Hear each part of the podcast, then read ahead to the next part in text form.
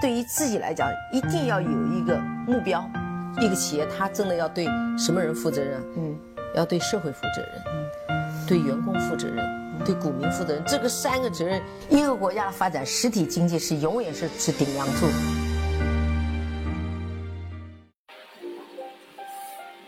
各位好啊，给你一个真实生动的格力电器，我们给的比你要的多。我相信啊，很多人只要提起来格力电器，就会想起来董明珠。仿佛这几十年，格力电器和董明珠已经画上了等号。但是，在最近这一两年，董明珠又和另外一家企业有着千丝万缕的关系。那么，我相信很多人都知道，这家企企业就叫银龙。那么，我在这一期的《中国企业家》的杂志上，我因为我是比较多年的，呃，这本杂志的忠实的读者。一直还是在还在坚持订阅它的纸质的期刊，有一篇文章，我觉得也是相对写的比较深入和细致。嗯，名字呢叫《董明珠换马》，就是写的董明珠和银龙这家企业之间，嗯，恩恩怨怨，嗯，包括最近一两年的发展，我觉得写的还是不错的。我们从董明珠和银龙的关系，其实也可以看到董明珠她自己的个性。董明珠，呃，到底是自己想投银龙，还是把想把银龙嫁接在格力这棵大树上？我相信也只有董明珠她本人能够说得清楚。那么今天呢，我就给大家把这篇文章呢分享一下，呃，我觉得还是很值得一读的。下面是正文，一个让董明珠坚定看好。且赌上全部身家，迅速蹿红，成为各地政府座上宾的企业，却上演了创始人退位的一幕，是计划之中，还是意料之外？在董明珠以个人的名义投资银龙新能源一年之后，这家公司开始从上到下的人事更迭，创始人魏银仓辞任董事长，更有。多位格力背景的高管接手了采购、财务、品质、生产技术等核心业务，占据了银龙七位副总裁中的四位。格力和银龙方面都表示，前格力员工跳槽属于个人行为，但是在眼下这个特殊的节点，依然不免引发外界的进一步解读。距离二零一八年五月，格力电器董事长。换届不到半年，那董明珠是否会连任格力电器的董事长呢？如果有变，银龙是否能够成为他下一段商业的征程呢？尽管这可能恐怕不是董明珠的初衷，现在看来，二零一六年十月底那次临时的股东大会是一个转折点，在那个时候，很多媒体以董明珠因为现场没有鼓掌而当场发飙。来还原了当时真实的情景。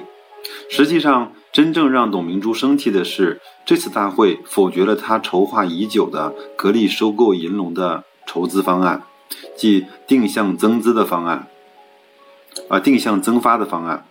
如果通过的话，董明珠将会出资近十亿元来增持格力电器的股票，将个人的持股比例从当时的零点七四上升到百分之一点三。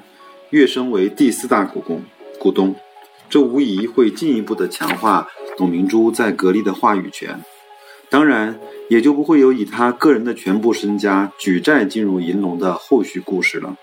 是的，如果是这样，故事就是另外一副模样了。一月十七号，据媒体报道，魏银仓已经辞去珠海银龙新能源股份有限公司的董事长一职，由原。总裁孙国华接任，魏已经不参加公司的直接的经营管理了。该报道还指出，银龙的核心业务分管副总裁多由格力背景的员工接手，格力系全面进入银龙。对此，银龙内部人士向中国企业家证实，上上述的属实，而格力方面则回复，全面的说法肯定不属实。这是个人行为，与格力无关。而后，孙国华在接受人民日报的采访的时候，回应了魏银仓辞任以及格力员工进入进驻的问题，指出了自2017年5月份以来，魏因身体原因多次入院治疗，不能够正常工作，不适合再履行董事长的职责。为此，魏银仓向董事会提出了辞任董事长的职务，而有着格力背景的高管加入属于正常的人才流动。不过，他将董明珠对银龙的影响力一笔带过，只是轻描淡写的表示，新引入了如董明珠、万达、京东等知名人士和企业作为战略股东，每位股东在每次的董事会均为银龙的发展献言建策。提供了不同的资源支持银龙的发展。那董明珠对银龙的影响显然远胜于一个一般的股东。珠海市商事主体登记许可以及信用信实信用信息公示的平台上显示，银龙新能源股份认缴注册资本为十一亿元，第一大股东是珠海市银龙投资控股集团，持股为百分之二十五点九八。董明珠个人持股为百分之十七点四六，为第二大股东。而且根据媒体报道，二零一七年的四月，董明珠到访巴士集团，其身份不仅是格力电器的董事长，还是珠海银龙新能源股份有限公司的名誉董事长。一起陪同他访问的还有珠海银龙的副总裁和总经理。当时，中国企业家曾问过董明珠这个问题。如今双重身份是不是需要避嫌呢？董明珠用她标志性的个人性的回答说：“什么嫌不嫌，只要不干偷鸡摸狗的事情，不要替个人谋谋利就行了，对不对？”实际上呢，从第一天投资银龙开始，董明珠就已经拿出了主人的姿态。在宣布入股的消息，二零一六年中国中国制造高峰论坛上，董明珠就当仁不让的。代表银龙喊话，他说：“我今天在这里代表银龙说一句话，你用了银龙车，十年保证不换。”而同时到的到场的魏银仓则呼应道：“以后要听董总的。”在外界看来，魏银仓也是一个个性十足的企业家。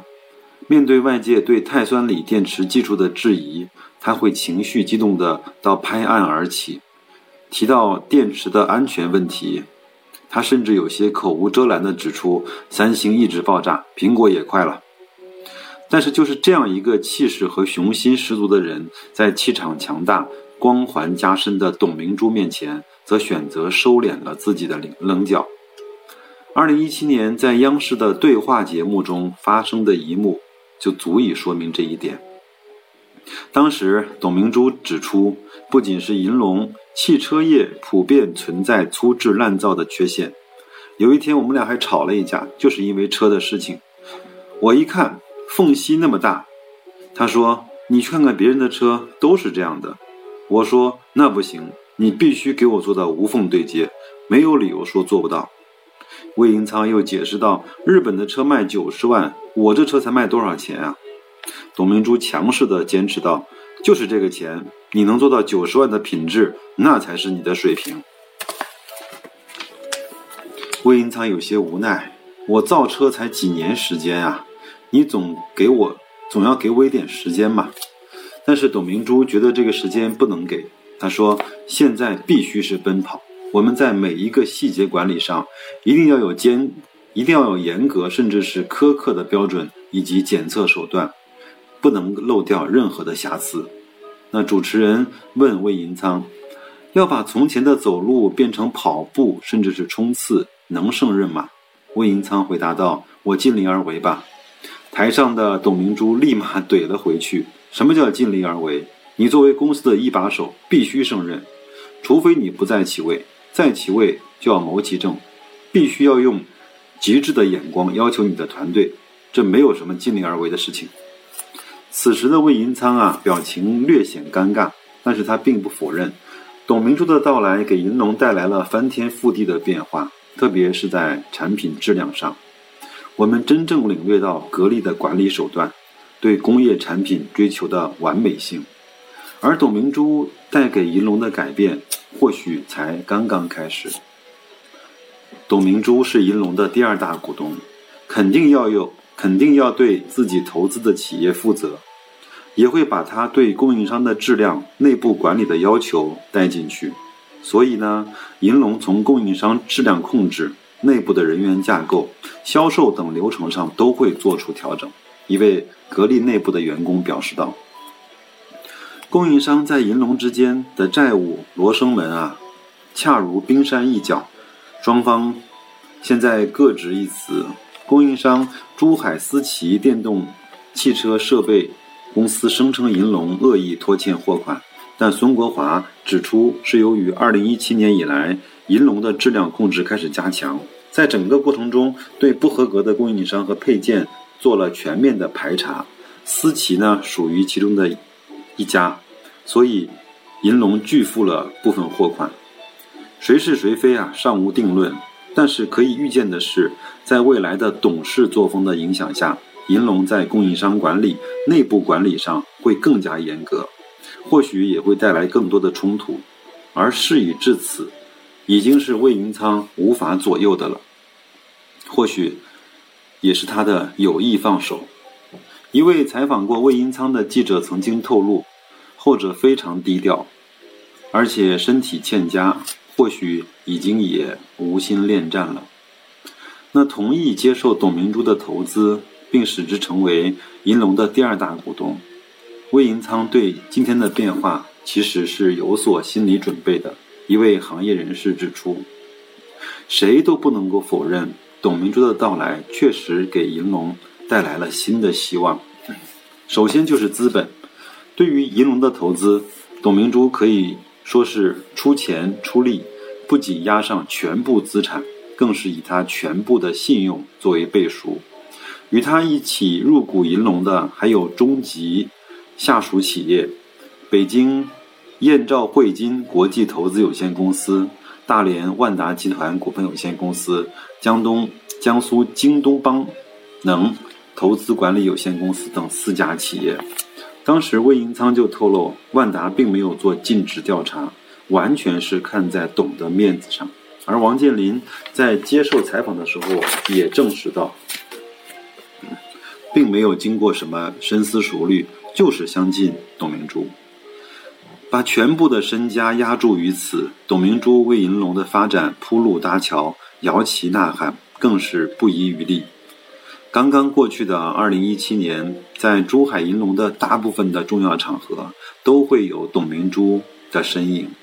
二零一七年五月九号，南京丽水经济开发区的银龙新能源产业园项目开工。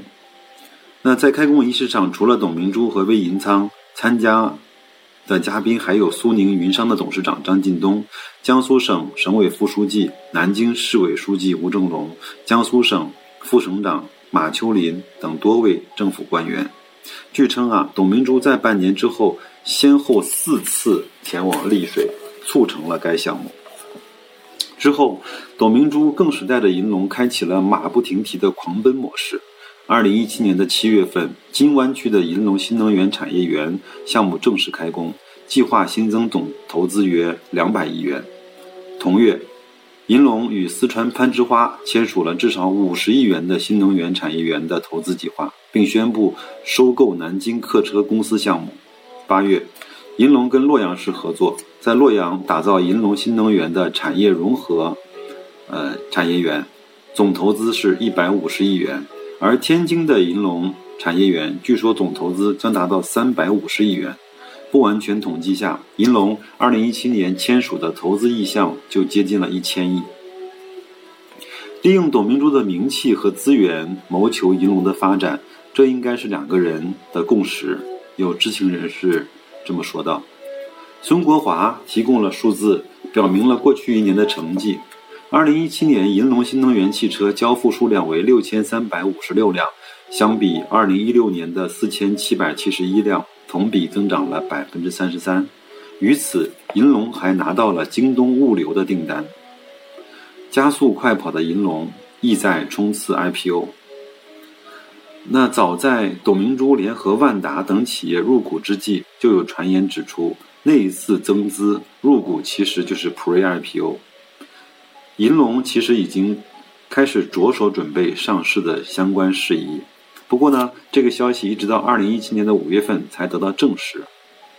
当月，珠海银隆新能源股份有限公司在广东证监局办理了辅导备案登记，也进行了受理公示。不过，目前变局频出，也给银龙的上市公司进一步增加了不确定性。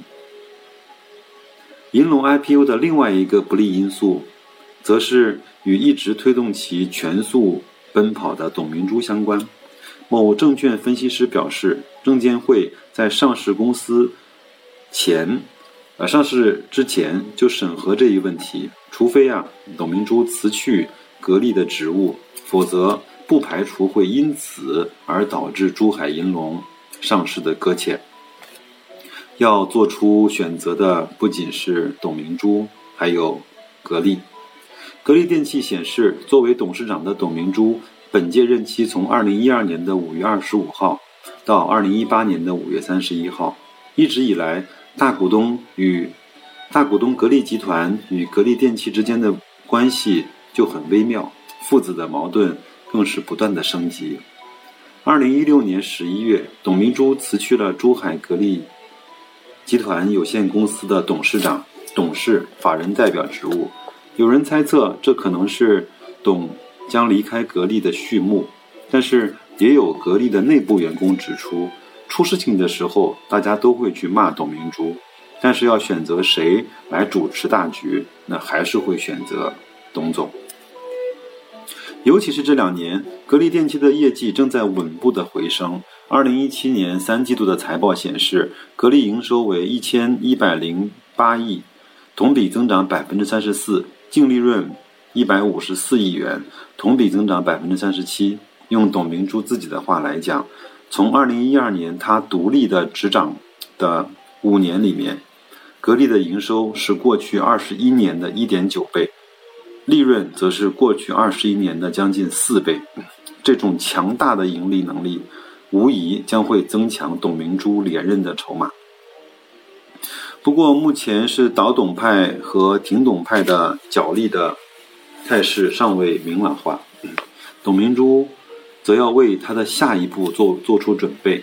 如果不再连任，董明珠二十七年的格力生涯将会画上句号，而银龙。已有股东公开表示了对董明珠入主银龙的乐观态度。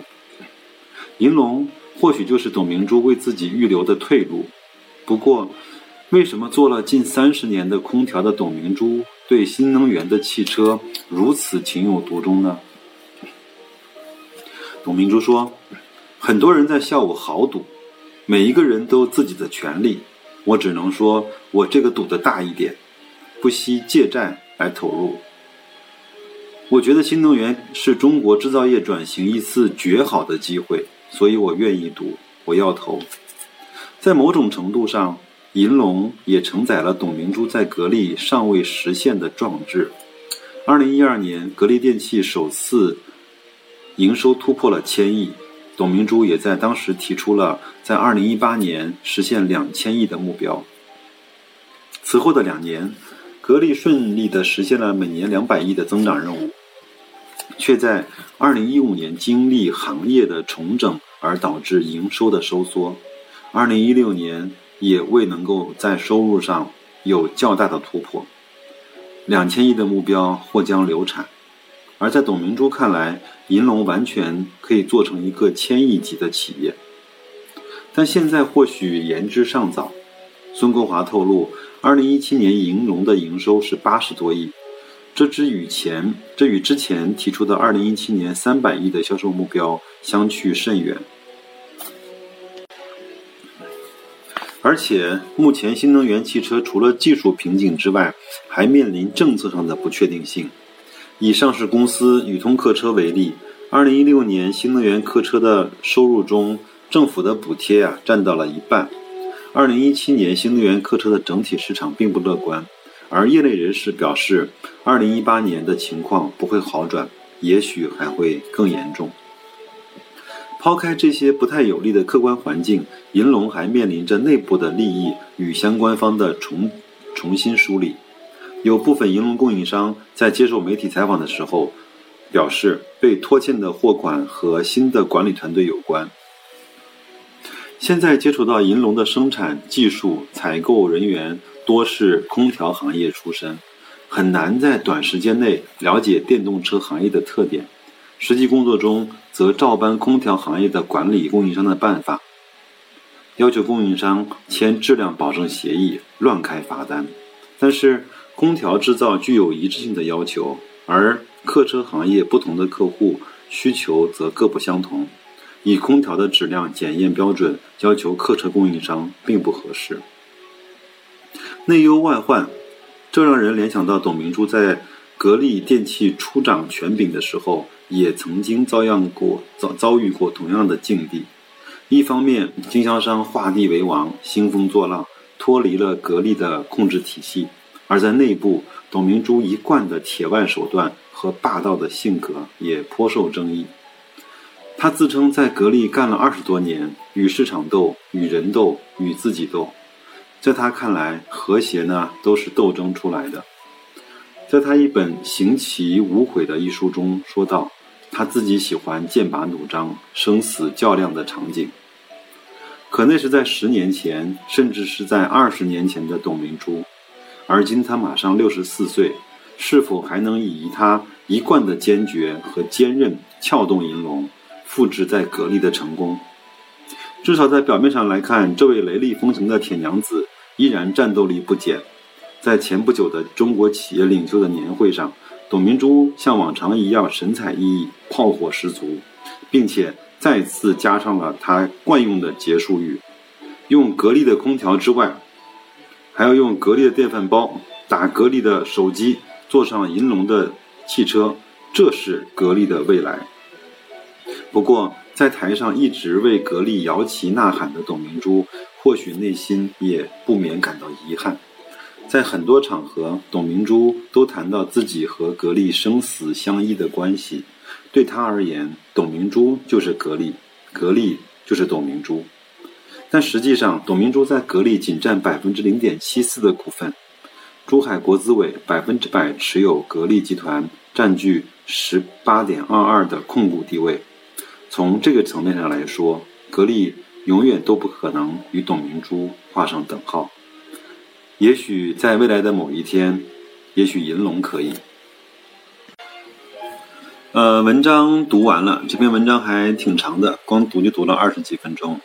那我说说我对这篇文章的一些的感受和看法。嗯，我相信，对我来说，以我对格力和董明珠的了解和这么长时间的感受，我认为董明珠一定是不会放下格力而投身银龙的，因为在他的血液中，格力就是他的生命。其实为什么要跟银龙有上关系呢？他其实当时也是要把。银龙纳入到格力这棵大树上，把它做好嫁接。因为我在前面很多的节目中讲过，银龙对格力来说，不仅仅是能够造新能源汽车，而且它的碳酸锂的技术和快充的技术，其实完全可以作为格力在它整体的 IEMS 这种光伏的储能的系统中的一个重要的环节。我觉得。这个棋，董明珠看的是非常准，也下的非常对的。但是，我不知道由于是什么原因，他账上放着那么多的现金，但是他用的是定向增股的方式来去收购银龙，收购的价格也比较低，当时应该是作价是一百二十亿还是一百五十亿，我忘掉了。就是有有很多的股东，呃，怕当时这种定向的呃增发。来损害了自己手中股票的这种权益被稀释掉了，所以他就投了反对票。那次我觉得凭董明珠的度量，一定不会因为什么进会议室没有鼓掌而生气，一定是对这件事情大为光火。他把他整个盘算好的那步棋给打乱了。另外呢，那格力能够给银龙带来什么？刚才文章里面其实也说了。仅仅是董明珠一个人的财力和他的这种信用背书和影响力，就为银龙在全国拿下了这么多的产业园、产业基地，包括订单。那整个他如果以对格力空调品质的这种苛求去管理银龙的整个的进货和呃配件采购、生产、质量管理，那我相信银龙会非常快的成为这个市面上质量顶呱呱、一流的这种厂商。所以说有点造物弄人，嗯，现在如果再想去收购，好像就没有这么容易了。我不知道还能不能再做一次这样的收购，那也可能银龙它独立的上市，那它成为一个独立的企业。当然，如果董明珠还在格力，他一定还会去，呃，借用董明珠的这种呃能力和光环，包括影响力，进一步的去发展。嗯，至少有有一句话，我我我一定要讲出来。我觉得董明珠，我的评价，她是有一点道德洁癖的。她嗯自己不会做，也容不得别人做那些对不起良心、对不起道德啊、对不起公众的标准、对不起呃一些行为准则的这些事情。嗯，我觉得他呃虽然呃工作很累、生活很累，但是他的内心其实是很简单的。嗯他的内心基本上也没有什么愧疚，因为他真的是光明磊落的做人。因为我在呃去年参加股东大会的时候，非常巧就坐在董明珠的身后，因为他的一言一行，他的所有的想法，他的所有的作作为，嗯，我认为嗯他就是一个这样的人。好吧，那这篇文章呢就供大家作为参考吧。呃，另外呢，很多人会有可能会担心，那如果假如万一董明珠在一八年的换届中没有办法再次的当选跟带领格力走更长的路，格力会不会有问题？我觉得完全嗯不必有这样的担心，在未来的三五年，以格力现在整整体的人员的搭建和研究研发的能力。格力再往前走五到十年是完全没有任何问题的，而且不要忘了，像格力这样的企业是国家在中国制造二零二五非常非常需要的一个非常非常重要的环节和棋子，所以说不用太担心。嗯，那就这样吧，再见各位。